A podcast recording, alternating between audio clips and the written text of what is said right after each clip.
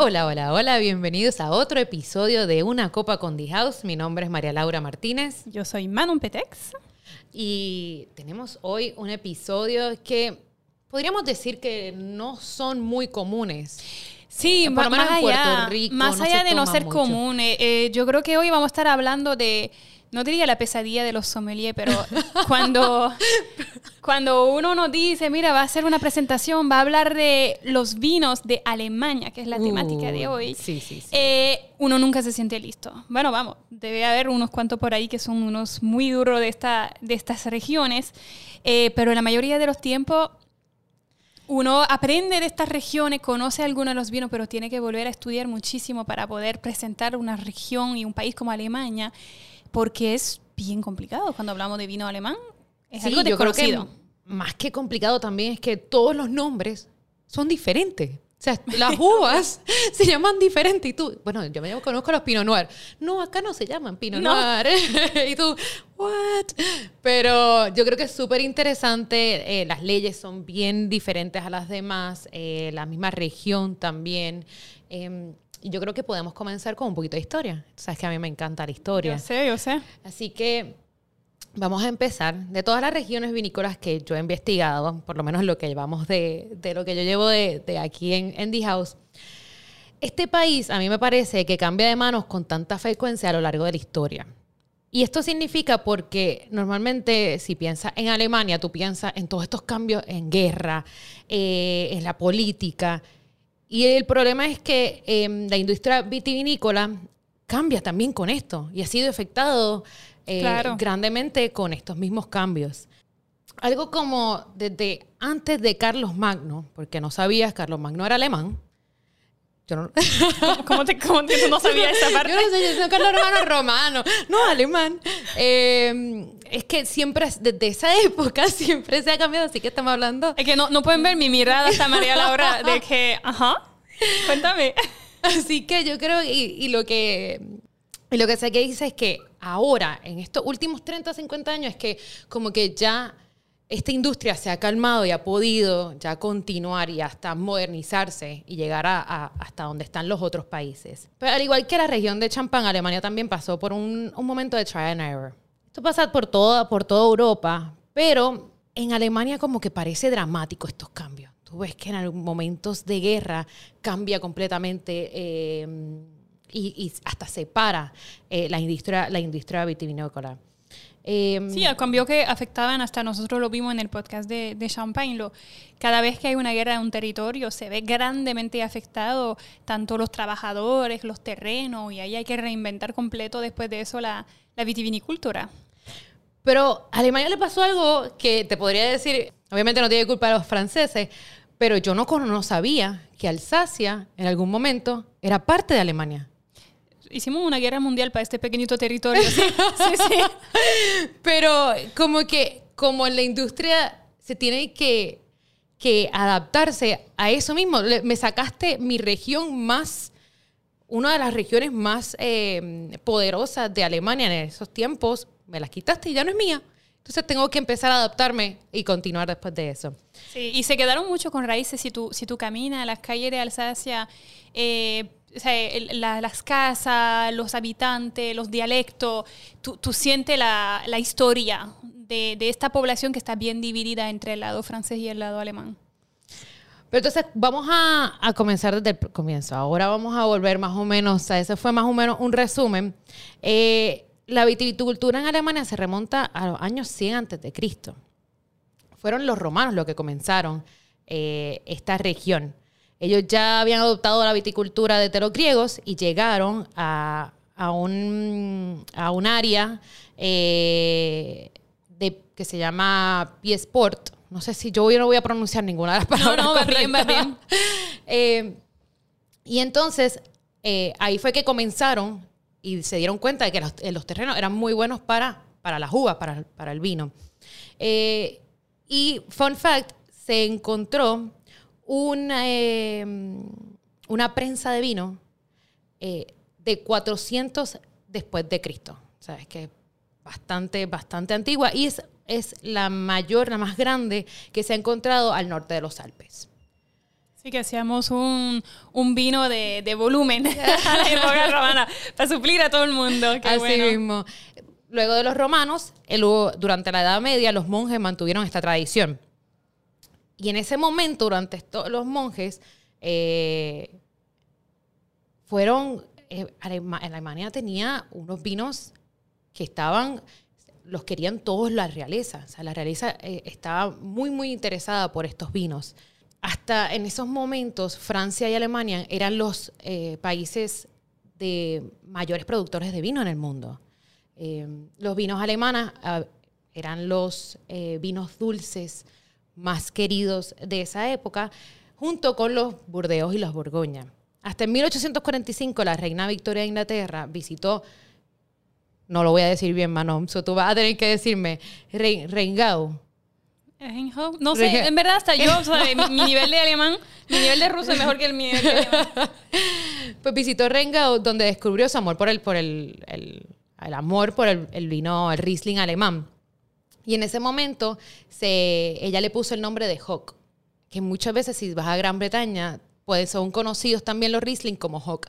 Y es porque ella tomó este vino que provenía de Hockheim. Eh, y es por eso que ahora mismo eh, es bastante conocido allá.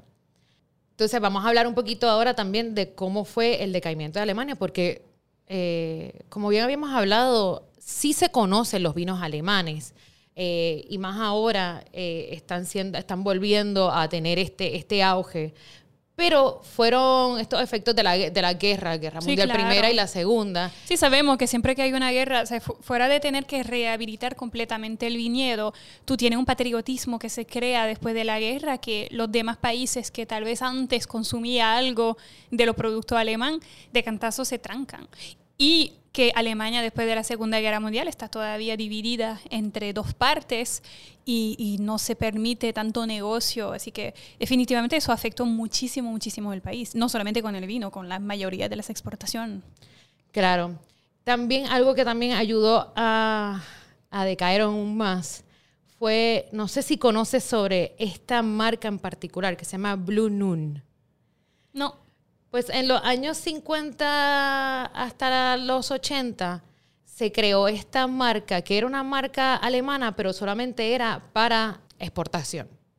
Hasta muchos alemanes Estos son los Riesling dulce de botella azul. Correcto, eso es mismo. Ah, Hasta hay moda, alemanes, claro. hay alemanes que ni, ni lo han probado y no- ni sabían, pero Sí. esto se empezó a exportar bastante. Y eran vinos, pero de no muy buena calidad, muy, muy, muy, muy dulces. Sí, y todavía es, es cómico porque todavía sufre de esta reputación. Muchas veces cuando estamos en House y que ofrecemos vino alemán, la gente piensa que le vamos a ofrecer un Riesling semidulce de volumen, eh, que son buenos, pero son buenos para un tipo de consumo. eh, eh, pero no, Alemania es mucho más que eso. Alemania hay mucho vino de calidad, como el sponsor de hoy, que todavía no hemos hablado del sponsor de hoy. Qué mal, por Dios. Malísimo.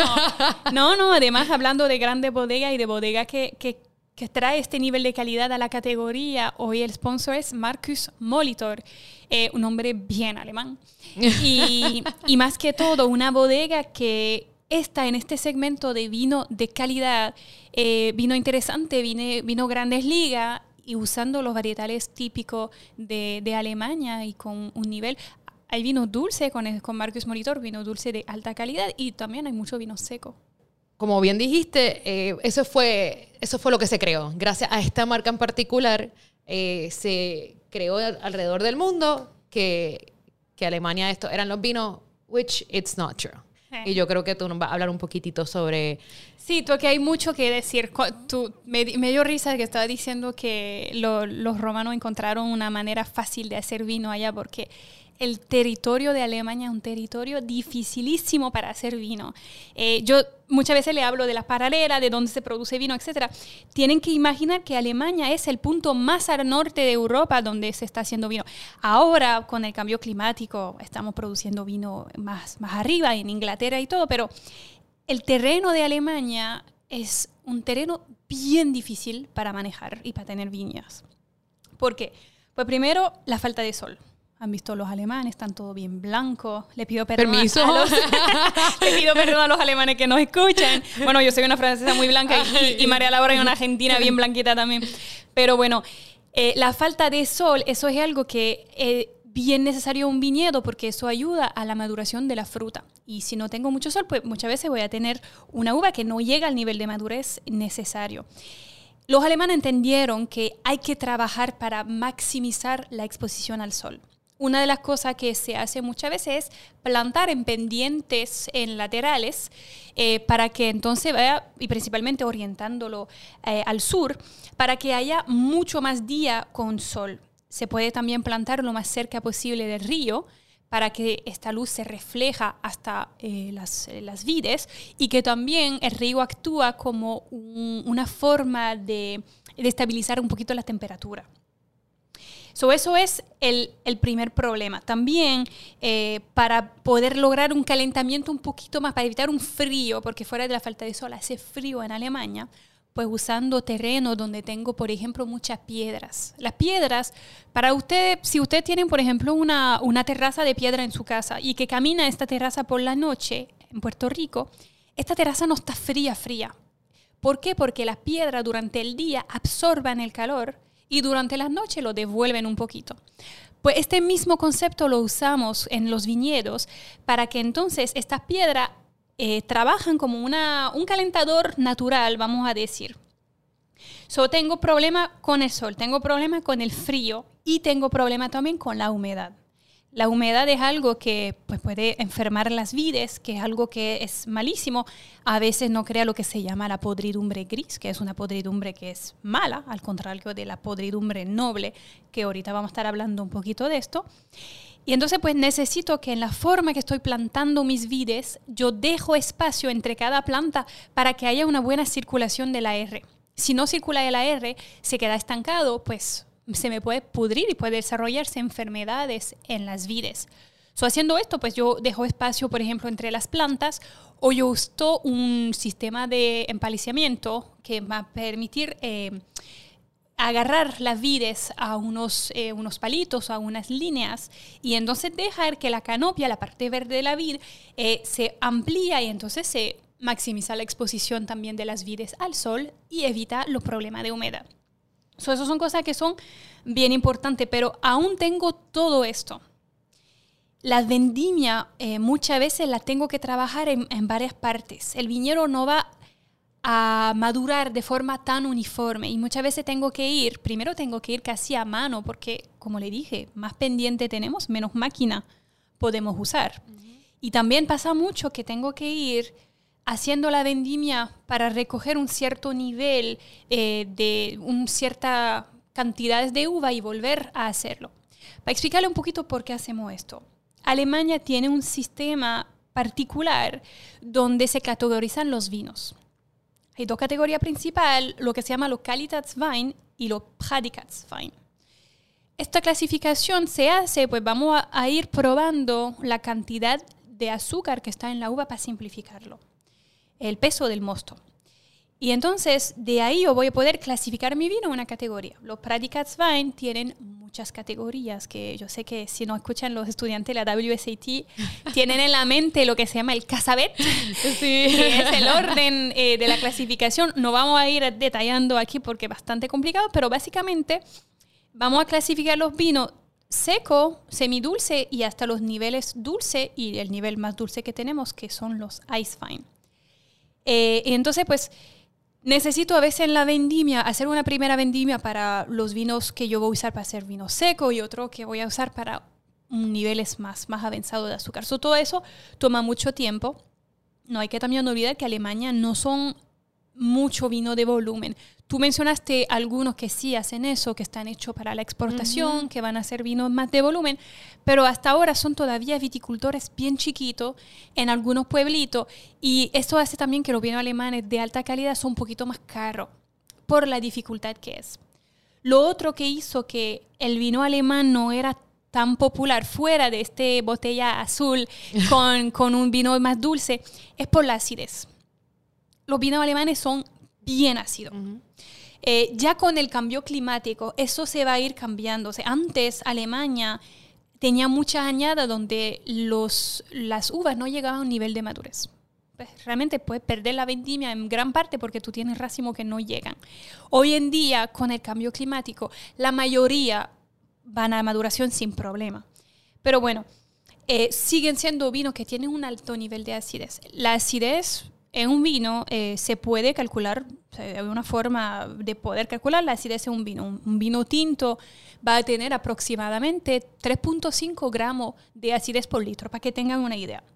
Si comparamos este número con champagne, que es, el champagne es bastante ácido, en champagne encontramos eh, alrededor de 6 gramos de acidez por litro. Y en Alemania, principalmente en los vinos blancos, llegamos casi a 8. So hizo, esto hace que si usted no está acostumbrado a esta acidez en los vinos, pueden parecer un poquito desagradable. Y más todavía cuando se trata de los tintos. Uno no está acostumbrado a tomar, además en Puerto Rico, tinto con mucha acidez. Correcto. No es lo usual. En términos de los blancos, para mí yo creo que eso es la calidad de los vinos alemán es la acidez dentro de sus vinos. O sea, son vinos de alta acidez, pero son vinos que son espectacular. Eh, hay forma de bajar la acidez de un vino, se puede usar unas levaduras que van a estar más adaptadas a eso, se puede hacer eh, chaptalización, aún no está autorizado en todas partes, o se puede, por ejemplo, usar mucha madera nueva, pero eso son prácticas que los alemanes no quieren hacer, quieren todavía estar en un segmento bastante tradicional del vino, obviamente hay cosas que están cambiando en esto, pero nunca ellos quisieron hacer un, un Buttery Riesling eh, como a un estilo tal vez eh, que hacemos en, otro, en otra parte del mundo. So, realmente son vinos que son para un paradal que no está acostumbrado a esterro y y está bien, porque cada vino tiene que tener un estilo bien particular de la región. Y es interesante ver que Alemania no quiso, no, no, está peleando para bajar la acidez en su vino, cuando ahora con el cambio climático tenemos muchas zonas que están tratando de aumentar la acidez en su vino. La acidez es, el, es la sal de la comida. La acidez hace que el vino es fresh, que está interesante. Sin acidez, el vino es aburrido. No, y me imagino que ahora eh, no están llegando a ese frío. O sea, hay muchas regiones no, ya hay mucho cambio. Ya hay mucho cambio y hay mucha región del sur que ahora sufren de vino que no tienen acidez. Así que Alemania se está beneficiando de eso en particular. Claro. Bueno, también va a cambiar la tipicidad. Lo mismo estuvimos hablando en Champagne y, o, tienen, o donde pues el estilo va a ir cambiando. Hay otros países nuevos que van a entrar en el mercado. Inglaterra es uno de los países que se va a beneficiar bien del cambio climático y que va a poder producir cosas interesantes. Y lo demás, lo bueno es que la mano humana está capaz de rectificar eso. Si estoy en una zona donde ya mi vino pues, no tienen esa acidez, hay forma de manejarlo. Hay forma de añadir unos ácidos al momento de la fermentación, de escoger otras levaduras. Sé que hay, hay forma de ir trabajando sobre este problema, eh, pero al final del día el cambio climático va a cambiar la tipicidad de algunos vinos. Eso sí, lamentablemente va a pasar. Bueno, pero tiene que ser interesante como enólogo ver como es un challenge, un challenge, ya te acostumbraste a algo pues no vamos a, ahora a subir la categoría y, obviamente o sea también uno se tiene que adaptar al terreno al clima y, también a los gustos de los consumidores o sea, nuestro vinito Riesling semidulce en la botella azul era un, un perfect eh, kind of wine para mucha gente y para gente que está empezando el mundo del vino. O sea que yo creo que también lograron contestar la demanda con, con este la demanda mundial de, de, este tipo de vino y se posicionaron como un, un, líder para este tipo de producto. Ahora pues hay que comprar de nuevo su imagen y, eso es lo que pasa. Se crearon una imagen eh, y más que hemos hablado de mercadeo en el, en el episodio em, anterior, sí. anterior, sí, bueno, el de, el de películas, que ahora ellos tienen que decir, ok, esa, esa, es la cara que yo quiero mostrarle al mundo o quiero cambiar, como estamos hablando y, como estamos hablando del sponsor de este, de este episodio, hacer algo muchísimo más elegante, de otra categoría. Eh, y yo creo que Alemania está tratando más o menos Alemania está tratando, pero ese problema lo tiene en otras regiones. Un país como Chile, que también aquí sufre mucho de esta imagen de vino barato chileno de volumen. Y no, el que piensa eso no ha probado Don Merchor. Exacto, que yo digo que uno de mis vinos top. Sí, es un vino top. Es un vino top. Tienen que probarlo mejor. Pero eso es lo que te digo, que hay, hay algunas regiones que lograron estar muy buena en exportación con un estilo de vino y después sufrieron de esta imagen. Y, pero hay tiempo y para eso estamos aquí, para hablar de otras cosas. Claro, sí, sí, sí. Pero entonces hoy el, el sponsor es eh, Marcus Molitor y el vino que vamos a estar catando es un vino de una región muy grande de Alemania, una grande región productora que se llama la Moselle. Uy. No sé cómo tú dices eso en español. ¿Moselle? Mosela. Mosela. Ah, Mosela. Sí, lo vi, lo claro, traducí. Yo, yo, yo pensando, ¿en serio se dice Mosela? Pues sí, Moselle. se dice Mosela. Ok. Sí, porque viene del río. Eh, y interesante, es la región vinícola más antigua de Alemania. Obviamente se llama así por, como ya dije, por el río. Eh, y, fun fact, fue la capital del Imperio Romano de Occidente. Which is very interesting. I found it very It is, cool. it is. Eh, para una región tan pequeña, solamente tiene 8.800 hectáreas, eh, lo impresionante es que tiene 36.000 productores. Que como bien dijiste hace poco, Son poquitos. poquitos. Sí, y so- y son chiquitos. Son, perdón, sí, te iba a decir, son muchos, Son pero muchos, porque son sí. chiquitos. Sí. Nos trancamos ahí. Y yo creo que ahora con el cambio climático va a cambiar, pero es la región límite para cultivar viñas en Alemania. Sí, ya estábamos en la paralela 50 ya, y un poquito, ah, ¿verdad? Ya, ya pasamos 51 y Casi 51 estábamos. Pero lo que te digo, el, el- lamentablemente debido al cambio climático, hasta estos números de la paralela 30-50 va a cambiar. Sí, y ahora todo lo que yo aprendí sobre eso, que lo tenía memorizado de 30 a 50, ya no va a ser, va a ser... Cambiará, cambiará Hasta algo. 60 y eso, ser. eso no es tan cierto también porque depende... eh, estuvimos eh, hace poco hablando, eh, María Loa y yo, de, de los Finger Lake. Finger Lake tú estás en la paralela 40. Y, y más allá de eso, o sea, eh, Canadá produce algo por ahí, pero ya, ya está frísimo. O sea, que depende también la paralela donde tú estás y el y, clima. lo que, y lo que quieras hacer también, lo que quieras producir. Sí, claro, claro. Así que sabemos que esta viticultura tiene que ser muy precisa y muy compleja. Por eso nos hemos dado cuenta de que cuando tú estás en esos niveles, tú tienes que ser bastante preciso. Yo creo que es algo muy, muy alemán. Yo quiero hablar de los suelos, porque los suelos yo siento que es súper impresionante de esa región en particular. Yo hasta busqué fotos, porque hace millones de años este, este- esta parte de Alemania era marítimo. Era parte del mar. El mar se retiró, luego se erosionó y por eso es que tenemos estas piedras hermosas que tú hablaste. Y tenemos muchísimos colores de estas piedras. Eh, las tenemos eh, blancas, rojas y hasta negras. Y por eso es que se pueden hacer el tipo de viñedos que está en esta región.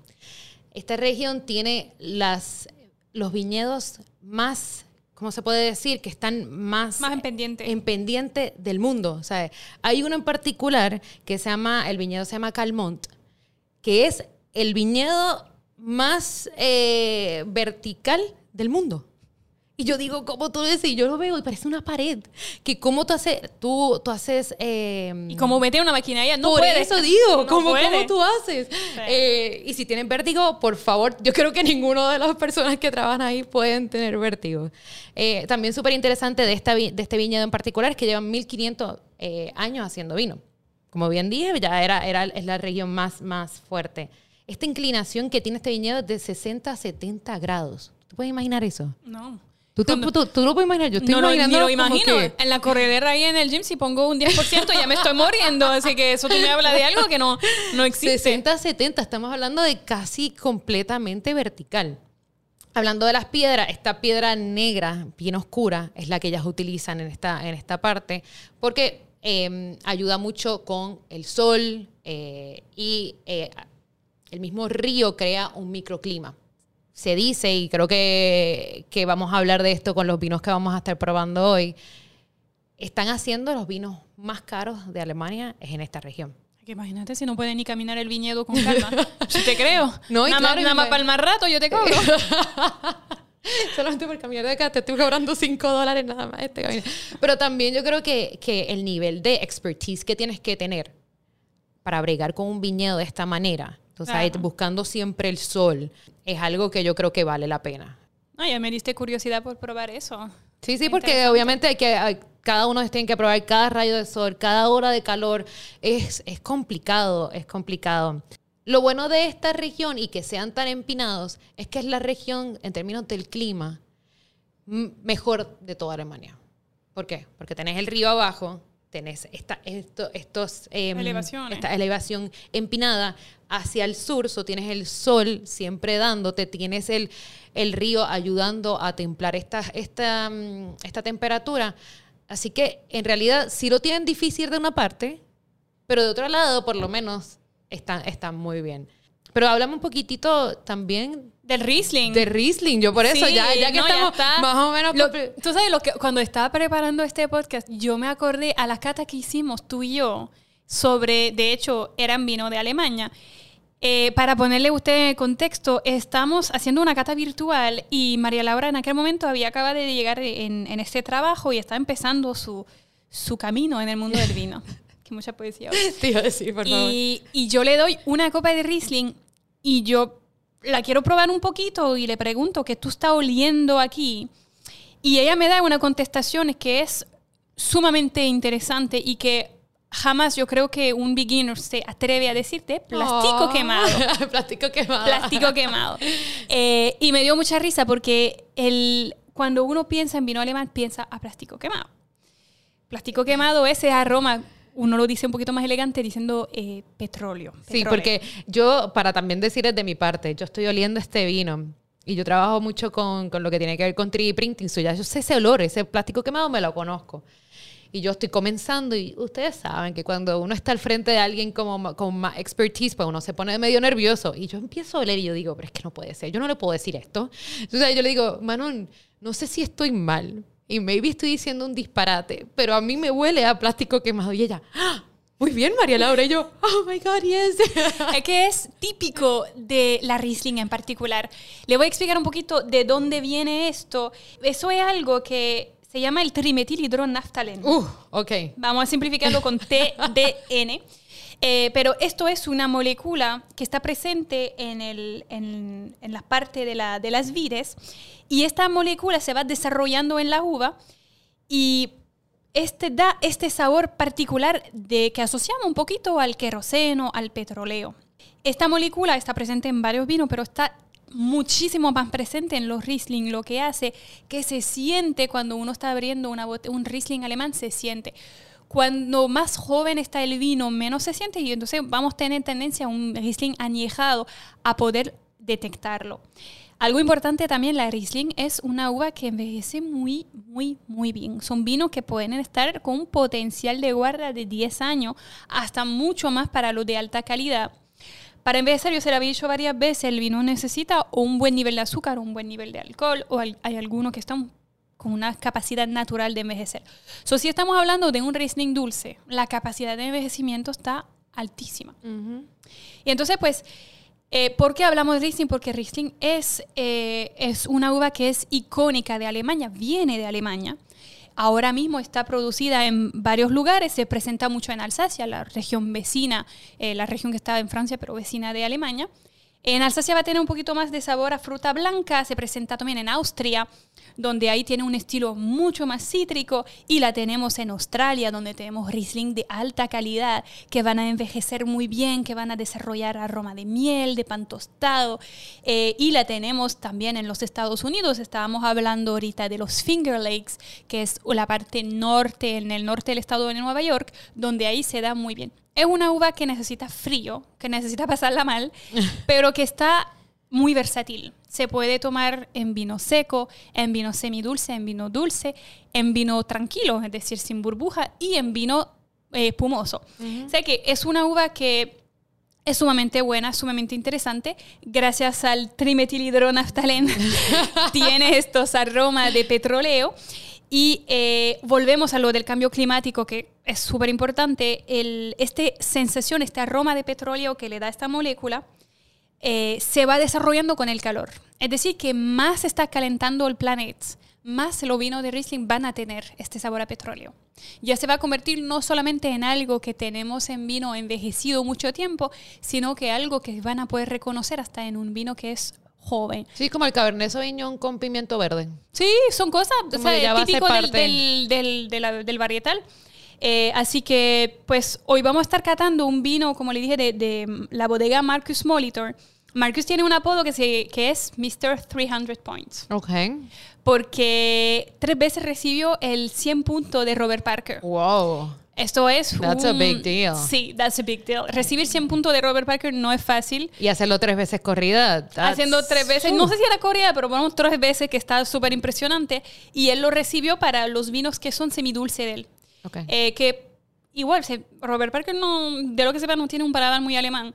Eh, pero sí hay alguna región donde, de hecho, muchas veces se critica que él no da mucho punto alto en algunas regiones.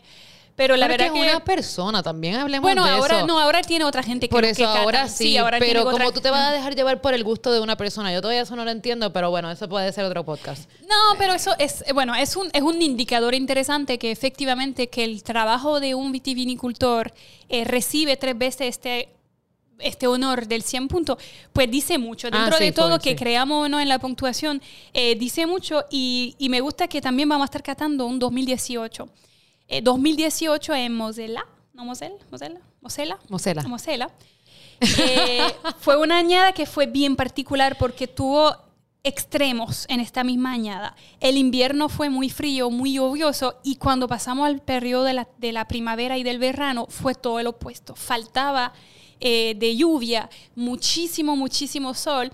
Estos extremos eh, en una añada da siempre vino, yo encuentro que siempre da vino de buena calidad. Eh, y eso lleva pues a una floración más temprana y una vendimia más temprana. Y yo creo que eso es interesante guardarlo en mente cuando vamos a estar catándolo porque estas añadas de, de clima extremo a mí son las que siempre me, me gustan porque va un poquito más allá de lo que estamos esperando. Así que vamos a catar. Vamos a catar, me encanta. Dale. Vamos a hacer, a ver si me, Se te sale el ruidito. me sale el ruidito. Tú sabes que a nosotros nos gusta el ruidito. Bello. bello, bello. Del show. Así que, Manon, háblame un poquitito de, de esta en particular que estamos... Pues vamos a estar catando un Riesling de la casa entonces de Marcus Molitor, nuestro sponsor. Es, es un vino seco, como le estábamos mencionando en el podcast. No todos los vinos de Alemania son vino dulce ahí con la botella azul. De hecho, esta botella es una botella elegante, clásica, eh, como cualquier vino. Eh, sí tiene esta forma bien particular que tiene esos vinos alemanes que usan esta botella así bien, bien alta que tenemos, pero la verdad que le invitamos a que, a que vayan probando también los vinos secos alemanes porque existen otras cosas que la botellita azul. Y ahí lo primero que te va a dar, este petróleo está, no está tan presente. Sí, sí, eso te iba a decir. Estamos hablando de un 2018. no Pero si lo estás algo- buscando, sí, te, sí lo, Pero lo lo- volvemos a lo que le dije ahorita. Esta molécula que hace este aroma de petróleo está presente en está más presente ahora debido al calor. Y como le dije de 2018, 2018, 2018, fue una añada con mucho, mucho calor en Mosela. Y esto hace que aún el vino está joven, yo puedo detectar estas notas que está aquí. Así que si están escuchando, están curiosos de la famosa aroma de petróleo, pues ahí lo van a tener. Obviamente no es solamente esto, Sí, tengo sí. mucho más cosas. Tengo la fruta blanca, Ujú, sí, tengo este albaricoque un poquito, el melocotón está presente. Tengo algo cítrico, pero no es el main. Yo tengo mucha fruta. así, la, la verdad que la fruta blanca es bastante presente. Te iba a decir, si tenés este lado sí, de limón, pero no, no sé si es o cáscara de limón. Eh, te- Esa me da a china mandarina. Bueno, también estuvimos abriendo y comiendo Sí, mano, mandarina aquí. de china Pero, pero como sea, encuentro que el vino tiene algo de- Sí, de, china sí, mandarina. sí, sí. Y vamos en boca. Aquí la acidez no me choca tanto. Y volvemos. No, eso mismo Fue una añada caliente. Impresionante. No todos los vinos de Alemania tienen así, pero la acidez sigue siendo bastante altita. te Está agua la boca. Eh, Te fresca, pero no es, un, no es una acidez que primero cuando la tomas ahí te da rápido, sino es después cuando se te empieza a aguar la boca. Claro. Pero No, y- y bastante te sorprende. balanceado. Es bien balanceado y es, es- y hay mucha fruta. Eso es lo que me gusta, de que tenemos esta visión de estos vinos austeros, bien, con mucha acidez, difícil de tomar. Es un vino que es facilísimo Es de tomar. riquísimo, yo me lo imagino. Acabo de llegar a casa, quiero abrir algo refrescante, y más cuando con los meses cálidos de acá de Puerto Rico. Y está muy Eh, bueno y diferente. Eso te iba a decir, algo interesante, algo diferente en la semana. No te vas a ir con el Chardonnay, tú quieres algo un poquitito más eh, out of the box. Y yo Claro. creo que esto es. No, y ahí estamos hablando de un vino que tiene 12% de alcohol. O sea, no es algo que está muy fuerte, no es algo que está muy cálido. Es un nivel bastante bajo de alcohol. Con la fruta que predomina, es, está seco, pero está, no está tan seco. Yo lo pondría en casi semiseco. No se- dice casi semiseco, pero bueno, está, está dentro de lo seco, pero no, no está duro para nada. Es un No, y la fruta se queda en boca bastante. Eh, todavía tiene esa fruta blanca, el melocotón, No, es- eh, melón también. Es muy eh, interesante. Eh, ¿Qué pareo podemos tener con eso? El Riesling es un natural con la comida especiada. Y a mí me gusta, fuera el pique siempre es difícil, lo hemos hablado antes, eh, más picante está la comida, más resalta el alcohol. Eso es bueno porque ahí tienen solamente 12% de alcohol en este vino, así que aún resalta un poquito más de tener tanta fruta y no tanto alcohol en este vino, no le va a choquear. So, comida especiada y comida también con las especias dulces, todo lo que es el curry, el Mm, decir cardamomo, comida india. comida india. Ahí está, yo ya iba a Full. llegar para allá. Mexicana, Mm. india, le va a ir bien. Mexicana también porque se usa mucho, se usa ajo, se usa especia, adobo. O sea, eh, eh, es un vino para adobo y picante. Ok, Así me mismo. encanta. Muy puertorriqueño. Bueno, Eh, puertorriqueño también te iba a decir. Vamos a asociar un poquito a nuestro amigo, nuestro amigo alemán con lo boricua. Me encanta. va a ir con comida puertorriqueña, va a ir con comida mexicana, comida india. Eso es lo mejor que hay. A mí yo estoy una fanática de curry con Gewürztraminer, pero Riesling funciona también súper bien, así que Así que yo voy a probarlo. Probar, Así sí. que este fin de semana me voy a hacer, me voy a ir acá cerca, cerca de mi casa hay un, hay un restaurante indio, así que voy a llevar, me voy a comprar una botellita definitivamente y vamos a hacerle al pareo y después, después les dejo saber. así será. Así que, Muchas gracias por escucharnos y salud. y salud.